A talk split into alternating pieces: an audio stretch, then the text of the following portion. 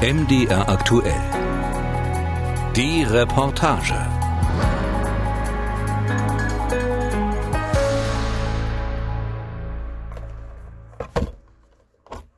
Ursula Pawelski öffnet einen weißen Aktenordner. Darin hat sie ihren Kampf dokumentiert.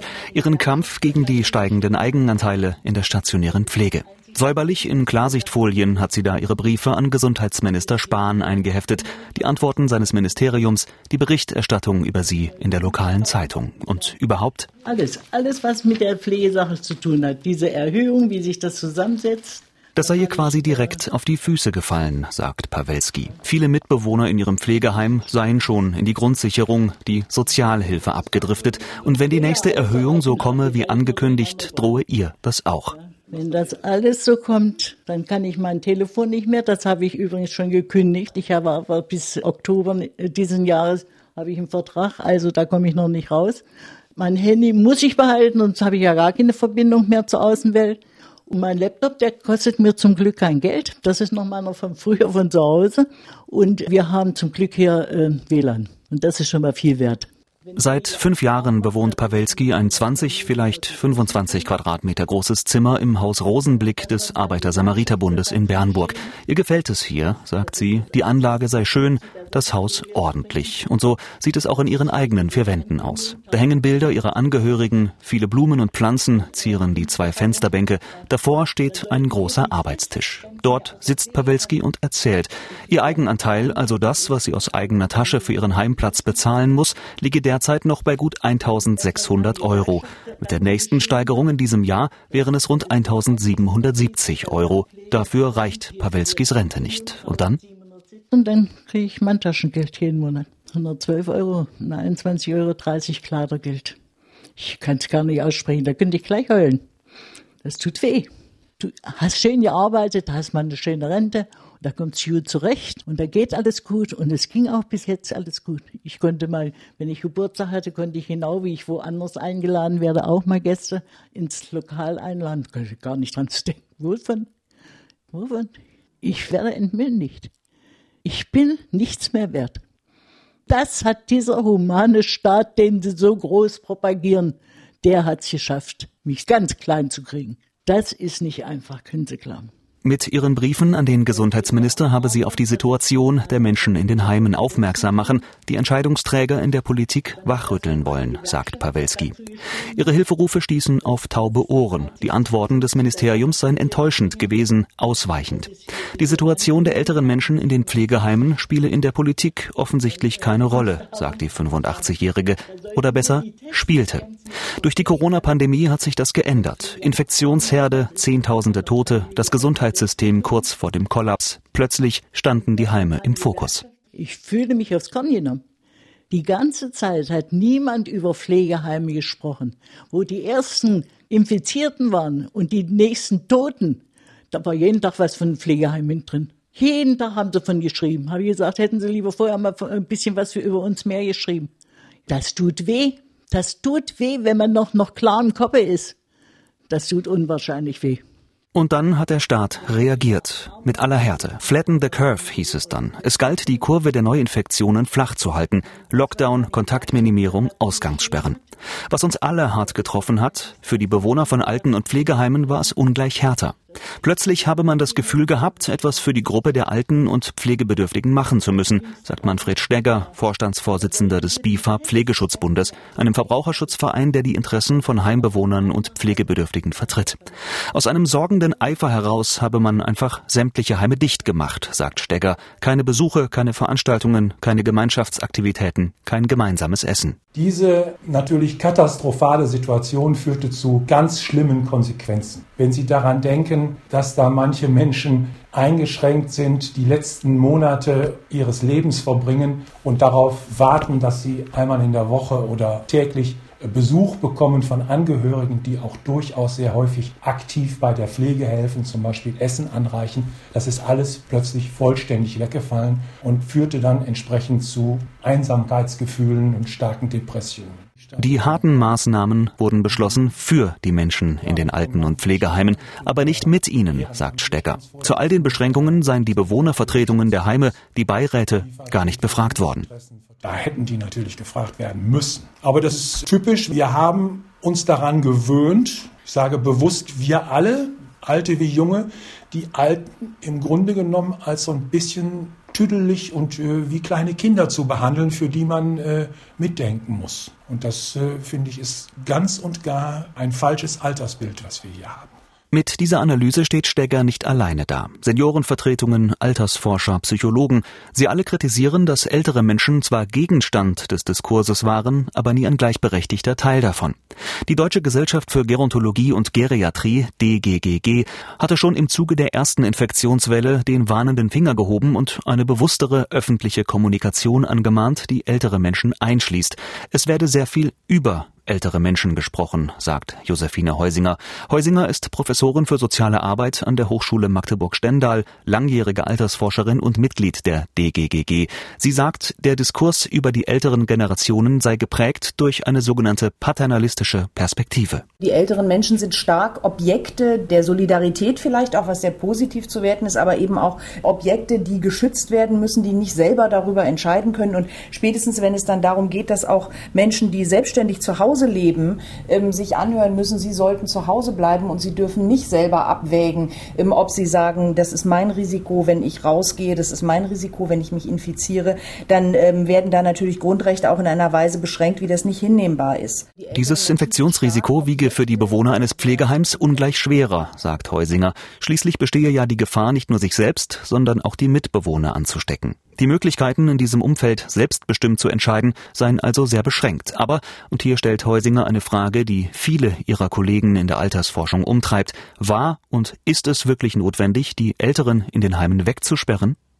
Frank Schulz-Nieswand, Professor in Köln und Mitglied des Kuratoriums Deutsche Altershilfe, hat sich intensiv mit den Gefahren und Abwägen der Sozialpolitik in der Corona-Krise auseinandergesetzt. Er spricht von einer Eskalation des Wegschließens. Man hat in einer übertriebenen Angst abgeschlossen, also nicht über intelligente Hygienekonzepte nachgedacht. Wie können wir die Teilhabe noch sichern? Besuche, Kontakte. Die Fachverbände wie die Deutsche Gesellschaft für Gerontologie und Geriatrie, das berühmte Zentrum für Altersfragen, haben sofort gesagt, passt auf, die älteren Menschen brechen nach wenigen Monaten ein, wenn sie diese Verlust an soziale Kontakte haben. Man muss sie weiter aktivieren, aktualisieren. Sie müssen sie lebendig halten, aber nicht in dieser totalen Kasernierung. Für die Heime sei das eine schreckliche Herausforderung gewesen, sagt Schulz-Nieswand, aber bei der Bewältigung dieser Herausforderung habe man entscheidende grundrechtliche Prinzipien vergessen. Selbstbestimmung, Selbstständigkeit und Teilhabe. Wir retten das nackte Leben. Ganz gerettet haben wir es nicht. Wir haben ja 30, 40.000 Gestorbene an Corona in den Heimen. Aber wir haben viele vor dem Tod gerettet. Aber der Preis war der soziale Tod. Und das nennen Ethnologen den Zustand, wenn Menschen bedeutungslos geworden sind in sozialen Beziehungen. Sie spielen keine Rolle mehr. Sie werden nicht mehr gefragt. Zurück im Rosenblick in Bernburg. Immer wieder steht Ursula Pawelski aus ihrem Rollstuhl auf und holt neue Dokumente. Das Gefährt will dabei nicht so recht ins Bild passen, denn die großgewachsene 85-Jährige ist ziemlich gut zu Fuß. Sie hat sich in ihrem Zimmer einen bestens ausgestatteten Arbeitsplatz eingerichtet. Hätte sie damals in der DDR so gearbeitet und so akribisch hinterfragt wie heute, man hätte sie bestimmt wegen Sabotage eingesperrt, sagt sie und muss lachen. Die Kontaktbeschränkungen, die Isolation, darüber beschwert sich Ursula Pawelski nicht. Sie ist gesundheitlich angeschlagen, hat COPD, eine Lungenkrankheit, bei der die Atemwege dauerhaft verengt sind. Das Sauerstoffgerät steht griffbereit direkt neben ihrem Bett. Aus Angst habe sie mit Beginn der Pandemie ihr Zimmer kaum verlassen, Kontakte, soweit es nur ging, minimiert. Durch mein COPD, wenn es mich erwischt hätte, wäre ich weg gewesen. Das zwischenzeitliche Besuchsverbot habe sie nicht so hart getroffen, sagt Pawelski. Sie konnte mit ihrer Familie telefonieren, sie dank Skype auch sehen, wenn ihr danach war. Als Besuche dann nicht mehr verboten waren, hat sie gemeinsam mit der Heimleitung ein Besuchskonzept für die Einrichtung ausgearbeitet. Zwei Besuchstage in der Woche, maximal ein Besucher, nur im Bewohnerzimmer oder im Garten. Das Ganze natürlich mit negativem Test und einer FFP2-Maske besuchen, nicht besuchen. Bloß wir haben immer gesagt, ob man nur jetzt äh, eine Oma noch mal umarmen kann oder ob sie dann stirbt, weil, weil wir nicht wachsam genug waren. Das ist doch wohl ein Unterschied. Das, das war unser Anliegen immer gewesen. So viel wie es möglich ist, aber ganz gewissenhaft. Denn auch Pawelski weiß, dass nicht alle im Heim die gleichen Möglichkeiten haben wie sie. Nicht jeder ist in der Lage zu telefonieren, von Skype oder Videoanrufen mit dem Handy ganz zu schweigen. Insbesondere für die dementen Mitbewohnerinnen und Bewohner sei durch die Besuchsverbote etwas weggebrochen.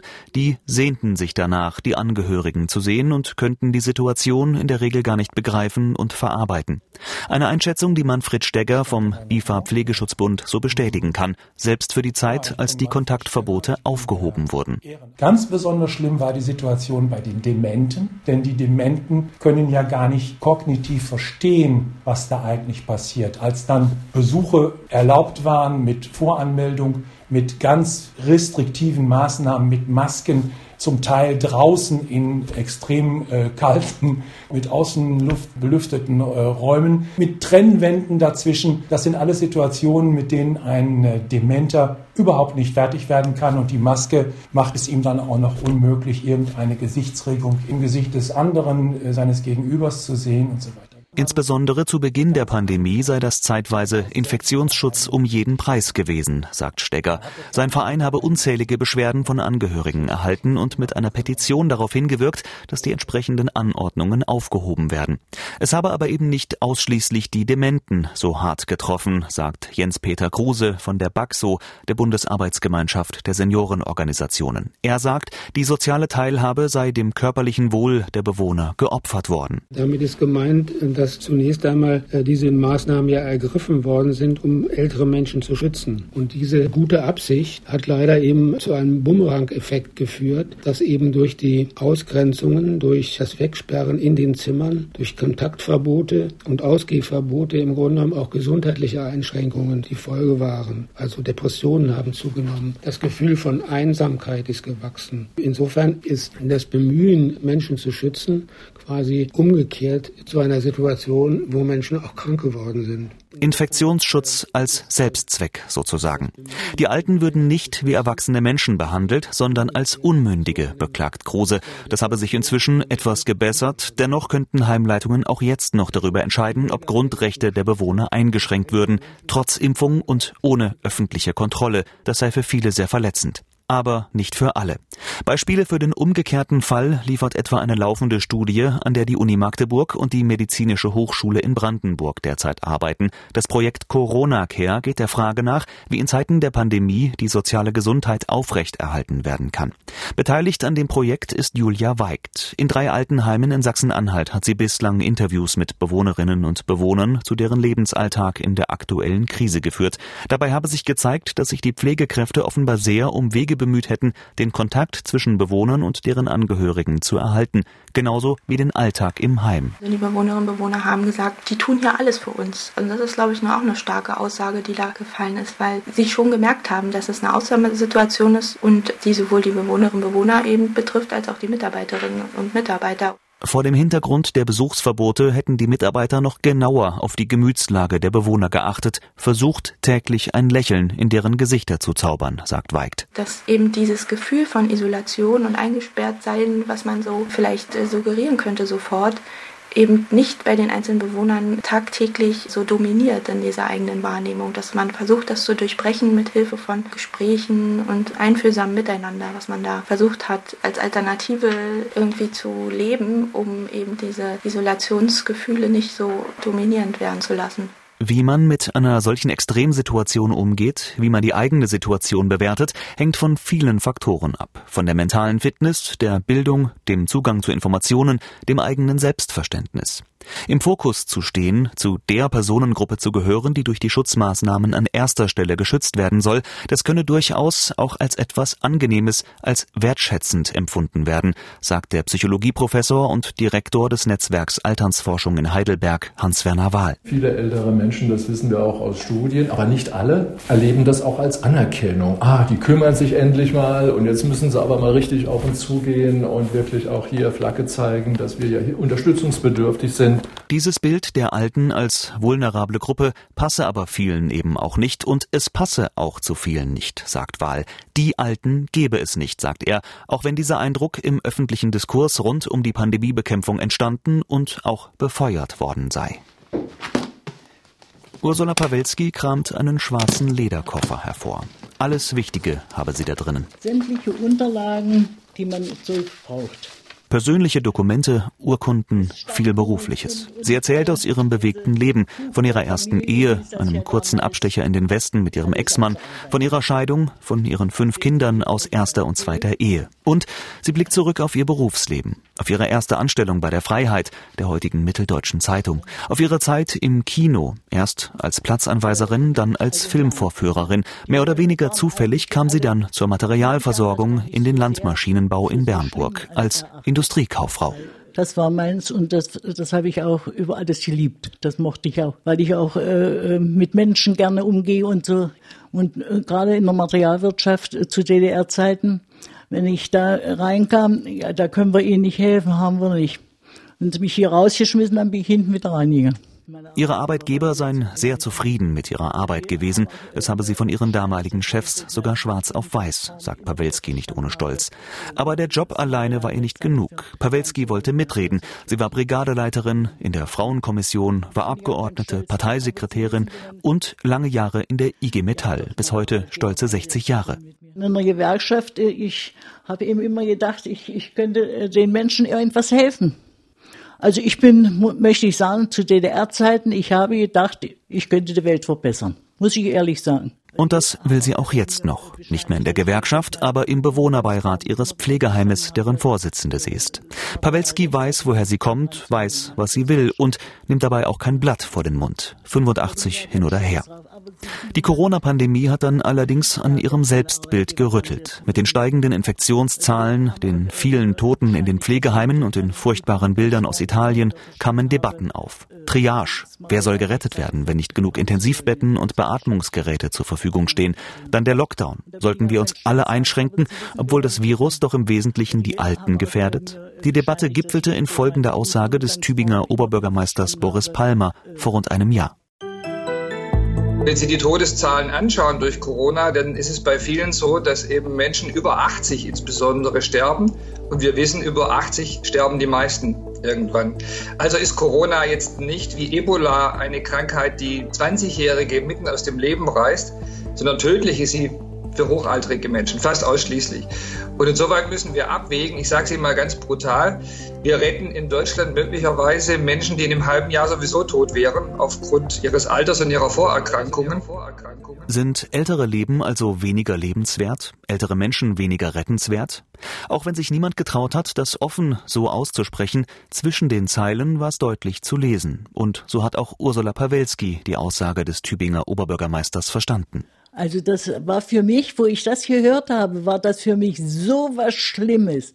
Die Alten, die wir das alles erst geschaffen haben, dein Wohlstand von heute, von Anfang an. Uns will man die letzten paar Jahre noch am mehr oder weniger abschieben. Ist das nicht schlimm? Wer traut sich sowas zu sagen? Würde der das auch sagen, wenn sein Großvater damit gemeint ist? Das, das, das ist unmenschlich. Die Alten als schwache, nutzlos, sowieso bald tot. Im Zuge der Corona-Pandemie seien Altersbilder wiederbelebt und verstärkt worden, die viele schon überwunden geglaubt hätten, sagt Frank Schulz-Nieswand vom Kuratorium Deutsche Altershilfe. Er schränkt allerdings ein, dass sie nie wirklich weg gewesen seien, wie in Deutschland schon fast traditionell negativ beladene Altersbilder hätten. Warum ist das so wichtig? Schulz-Nieswand verweist auf eine hochaltrigen Studie seines Kollegen Andreas Kruse, dem verantwortlichen Autor vieler Altenberichte des Bundestages. 80, 90-Jährige, die nicht wissen, ob sie den nächsten Tag noch wieder aufwachen. Die haben zwei Themen. Das nennt Kruse Daseinsthemen, die also mein Dasein beherrschen. Jeden Tag, jede Minute vielleicht, jeden Morgen oder abends, wenn man einschläft. Wie lange lebe ich noch? Die Endlichkeit? Habe ich noch einen schönen nächsten Tag? Und das zweite ist Generativität. Generativität heißt, eine Rolle spielen, gefragt sein für irgendetwas, eine Rolle spielen im Generationengefühl, dass der alte Mensch überhaupt noch in diesen Beziehungen eine Rolle spielt. Das ist seine Bedürftigkeit. Und hier spielen die negativen Altersbilder der Gesellschaft, die Stereotype vom Altsein, eine nicht zu unterschätzende Rolle. Diese Stereotype würden sehr schnell ausgelöst, also übernommen, sagt Hans-Werner Wahl vom Zentrum für Altersforschung. Man wisse aus vielen Studien, dass Verstärkungen von negativen Stereotypen durch öffentliche Akteure älteren Menschen nicht gut täten. Die Folge ist, man traut sich weniger zu. Äh, man sagt, ja, genau so ist es doch. Ich bin doch auch wirklich alt und eigentlich äh, wäre es vielleicht ganz gut, wenn ich schon gestorben wäre. Man hat weniger Motivation. Da haben wir viele Studien auch dazu gemacht. Also man investiert eigentlich das, was man könnte, nicht wirklich bis zum Ende, ist dann kognitiv schlechter, ist äh, in der körperlichen Leistung schlechter und auch insgesamt dann weniger aktiviert. Man macht einfach nicht mehr so viel und denkt, ach, bleibst doch im Zweifelsfall lieber daheim. Die Auswirkungen auf die Psyche und die Gesundheit sind zum Teil erheblich. Das schlägt sich auch auf die Lebenserwartung nieder. Die Bundesarbeitsgemeinschaft der Seniorenorganisationen spricht von bis zu sieben Lebensjahren, die solche übernommenen negativen Stereotype im schlimmsten Falle kosten könnten. Im Laufe der zurückliegenden zwölf Monate hat sich für ältere Menschen aber nicht nur das Stereotyp der vulnerablen Gruppe verfestigt. Diese Opferrolle hat sich im Laufe der Pandemie, insbesondere im Kontext der Pandemiebekämpfung, sogar ins Gegenteil verkehrt. Es gebe Stimmen im öffentlichen Diskurs, die die Älteren zum Sündenbock gemacht hätten, sagt die Altersforscherin Josephine Heusinger. Weil wir Rücksicht nehmen müssen auf die Älteren, müssen wir den Lockdown haben. Und da gibt es dann ja Stimmen, die sagen, warum sollen 90 Prozent der Gesellschaft Rücksicht Rücksicht nehmen und die Wirtschaft äh, leiden, um jetzt äh, 10 Prozent zu schützen. Oder das habe ich jetzt äh, kürzlich gehört, ich weiß nicht, ob Sie dieses Schlagwort schon mal gehört haben, die Pandemie sei ein Boomer-Remover. Also die Boomer, das ist die Generation, also diese geburtenstarken Jahrgänge, die Babyboomer, ja. Und diese Babyboomer, die werden jetzt durch die Corona-Epidemie sozusagen ähm, dezimiert. Das ist dann eine Sicht auf die älteren Menschen als eigentlich verzichtbare Gruppe, als eigentlich Ballast für die Gesellschaft. Negative Einstellungen gegenüber älteren Menschen würden verstärkt durch solche Diskurse, sagt Heusinger. Die Älteren seien aber keine Nutznießer und vor allem keine Kinder. Sie seien ältere Erwachsene, Bürger mit den gleichen Rechten wie alle anderen eben auch. Diese Sicht auf die Dinge ist im öffentlichen Diskurs allerdings selten aufgetaucht. Aber war sie vorher präsenter? Nein, sagt Manfred Stegger vom BIFA Pflegeschutzbund. Die Corona-Pandemie wirke derzeit wie ein Brennglas und zeige nur umso deutlicher, was schon immer in Heimen und im Umgang mit älteren Menschen generell falsch gelaufen sei. So herrsche zum Teil das Bild vor, den armen, hilfsbedürftigen Alten werde die Pflege gewährt. Das war vielleicht vor 100 Jahren mal so. Heute wird Pflege nicht mehr gewährt, sondern Pflege ist ein ganz knallhartes Geschäft. Sie müssen sehen, ein Pflegeplatz kostet so im Durchschnitt 4000 Euro. Und von diesen 4000 Euro müssen Sie als Pflegebetroffener selber, nicht aus irgendeiner Pflegekasse, selber etwa 2000 Euro dazu bezahlen. Das heißt, Sie kaufen eine Leistung und können eine gewisse Qualität erwarten, können einen gewissen Service erwarten, aber das sitzt in den Köpfen vieler Menschen einfach so noch nicht drin. Und da sind wir wieder bei Ursula Pawelski und ihrem Kampf gegen die steigenden Eigenanteile in der Pflege. Ein Kampf, den sie nicht alleine führt. Der Arbeiter-Samariter-Bund und Heimleiter Michael Fritsching unterstützen sie nach Kräften. Pawelski ziert sogar Kampagnenposter des Arbeiter-Samariter-Bundes, die für eine Pflegereform und die Deckelung der Eigenanteile werben. Für sie eine Selbstverständlichkeit. Ich habe zu Herrn Fritsching gesagt, Herr Fritsching, wir haben angefangen zu rühren und jetzt machen wir so lange, bis wir es essen können. Vom Coronavirus will sie sich dabei nicht aufhalten lassen. Seit Ende Januar ist sie geimpft gegen den Erreger, der sie so um ihr Leben fürchten ließ. Können Sie sich vorstellen, wie glücklich ich war? Ich habe doch noch meine Sache noch zu Ende zu bringen. Ich kann doch nicht schon vorher wegsterben.